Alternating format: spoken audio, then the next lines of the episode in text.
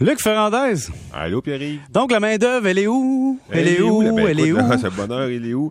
euh, et ben, c'est ça que je te dis. euh, ils sont déguisés en haies, tu sais, comme dans, dans Astérix et le Gaulois, là, Oui. non reconnaissables. Ils sont, écoute, tous les jours, c'est ce qui est fabuleux là-dedans. C'est pas qu'il y a eu une réduction progressive, parce qu'il y a eu une réduction progressive, vieillissement de la population, tout ça, on va en parler. Mais un effet de disparition. On a l'impression qu'il y a, à cause de l'ampleur du phénomène, le nombre de secteurs touchés, euh, et, l'impact que ça a sur les CV, on a l'impression qu'il y a un effet de disparition. Quand on parle de, vol d'Air Canada annulé, quelque chose qu'on n'avait jamais vu, il faut dire qu'Air Canada a eu la mauvaise idée de mettre beaucoup de monde à pied euh, pendant la pandémie. Ça, c'est un facteur important. Mais, euh, dans l'industrie de la construction, des gros chantiers, le retard, le REM, gros chantiers, des grosses jobs syndiqués, beaucoup de temps supplémentaire, la, la grosse argent. Ben, manque de main-d'œuvre. Euh, en santé, il y avait encore un article aujourd'hui, euh, un, département qui manquait, euh, un, secteur particulier où il manquait 500 employés. Puis on va les embaucher à tous. Les passeports, on n'est pas capable de, régler la crise des passeports, entre autres parce qu'on n'est pas capable de- de- de- d'engager plus de monde.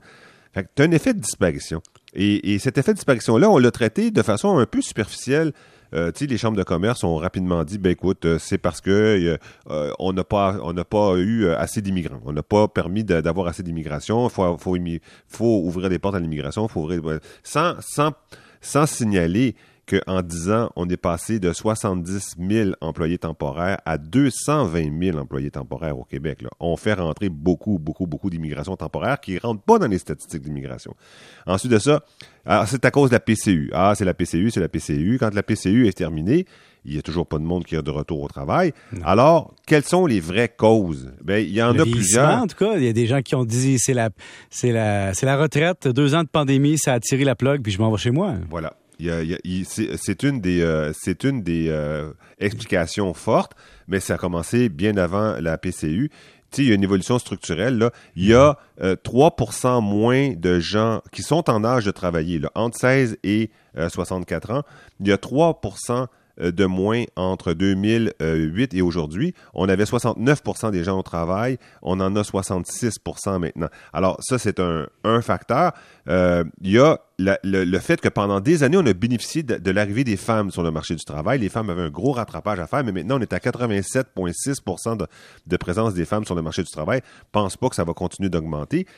Nos immigrants sont de plus en plus diplômés. C'est ce qu'on voulait. hein. Euh, Les gouvernements ont sélectionné des immigrants diplômés, souvent des immigrants d'ailleurs qui sont passés par la filière de travailleurs temporaires dans les technologies de l'information, dans les jeux vidéo. Alors ces immigrants-là, ils viennent pas ici pour travailler dans les restaurants. Dans bien des cas, ça pourrait être un autre facteur.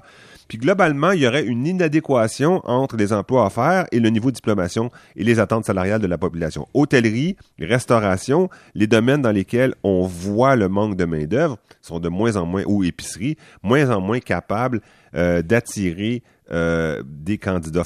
Tout ça, ce sont des facteurs qui ont commencé il y a 10 ans, mais comme tu dis, la PCU a pu déclencher, la PCU et la pandémie ont pu déclencher euh, des décisions, des décisions de se retirer du marché du travail. Il y a autre chose aussi.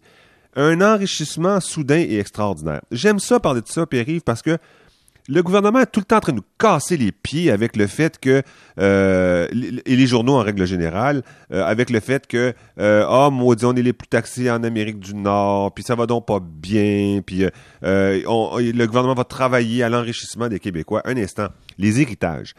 La génération 20, euh, de 1920 à 1940, là, qui était une génération très économe, arrive en fin de vie. En 2007 puis 2012, il s'est donné 20 milliards de dollars au Québec. Ouais, c'était Vingt- pas dans les bonnes poches. C'était pas les miennes. une moyenne de 82 000 dollars par, euh, par enfant.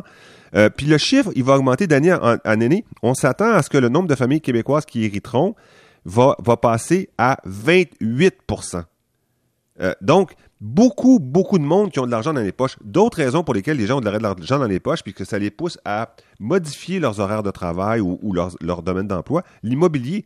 Ouais. Les gens qui ont fait de l'argent avec l'immobilier, là, c'est non imposable. là.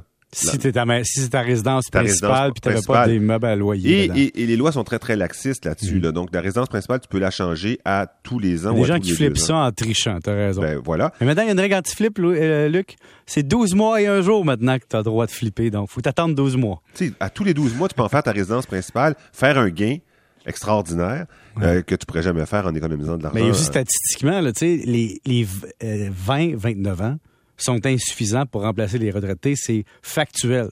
Donc, ça, on a un problème. Ah. Puis, puis, je sais pas, il y a une couple d'années, il y avait une statistique qui disait c'était la première fois qu'on avait plus de gens de 65 ans et plus que de 15 ans et moins. Et donc, tu sais, on est fait. Ben oui, on est fait. Démographiquement, on est fait. On est fait. Puis en plus, les gens prennent leur retraite en moyenne à 62 ans. Alors, euh, et, et, et, si, si, chez les jeunes, tu as des gens qui ont de l'argent dans leur poche, comme par exemple à cause de l'immobilier, le marché boursier, les héritages, les crypto-monnaies, ben, il y a des gens qui se sont retirés du marché du travail ou ce qu'ils ont fait, ils l'ont fait subtilement, ils modifient leurs heures de travail travaillées. Bon, on l'a parlé de l'âge de la retraite. Des changements de valeur de la nouvelle génération aussi qui n'acceptent pas de contraintes à l'emploi, temps supplémentaire, etc. Disent, ben non, moi, c'est pas mes valeurs. Mais ils vont en avoir par la vie. Il y a souvent ça, il y a un nettoyeur à côté de chez nous qui disait, je suis pas capable d'engager quelqu'un qui veut travailler à part pas le vendredi soir, pas le samedi matin, pas le dimanche après-midi. Il dit, je suis incapable de trouver quelqu'un. Mais je dis, un jour, l'équilibre de marché va ramener ces gens-là au besoin de travailler. Mais c'est une question de temps. Mais pour l'instant, effectivement, les emplois précaires, tu peux t'en passer. Ben Luc, si tu avais 16 ans, tu dirais-tu oui à l'emploi le plus payant pour le moins de travail ou le moins payant pour le plus de travail? Euh, tout à fait. nous autres, on, on s'est fait pousser dans la rue par nos parents. Ah ouais, il va travailler. Aujourd'hui, toi, pousserais-tu ton enfant dans la rue en disant va te chercher une job de, détendre du gravier dans la rue? Là, Si je peux épargner à mes gars de travailler de nuit dans un fast-food, sais-tu quoi? non, mais pour vrai, dans le fond, ça a été une belle expérience de vie, les usines, puis le McDo, puis tout ça. Puis l'usine, je dis, c'est l'école de la vie à 100 000 à l'heure. Tu vois tous les problèmes de la société dans une usine, tu vois ça dans un été de temps. Mais si je peux permettre à mes gars, au même âge, d'être à la plage, je vais peut-être leur donner un jour de plage ou deux. Mais moi, je suis persuadé qu'on est des dizaines de milliers à, réfléchir, à avoir les moyens de dire de, de, de faire ça. C'est-à-dire euh, de dire ben hmm, si tu veux attendre, attends. Si tu veux pas cette job-là, prends-la pas. Euh, si, peut-être qu'une job plus structurante, qui va plus plus euh, t'enrichir pour ton emploi futur. Et, donc voilà. Donc il y a, un, désabonnement des travailleurs à tous les jobs dont on a besoin puis qui sont visibles. Euh, adjoints administratifs, euh, des, euh, des personnes qui travaillent dans les restaurants, dans les hôtels, dans les compagnies aériennes. C'est là qu'on le voit vraiment, le manque de travail, le, manque bien qu'il y en a aussi dans les emplois spécialisés, il ne faut pas dire juste ça, mais c'est tellement visible ceux qui, sont dans la catégorie des, des, employeurs à faible revenu, à haute contrainte de travail, puis à peu de contraintes, contraintes de contrôle des horaires. Et, et je pense personnellement, je pense que ça se réglera pas. Je t'entends dire qu'il va y avoir un rééquilibrage, mais je voudrais que tu me l'expliques parce que moi, je ne le vois pas arriver. Ah, il va arriver un jour. Merci, Luc, c'est tout le temps qu'on avait. OK, merci. Après la pause, Valérie Baudouin.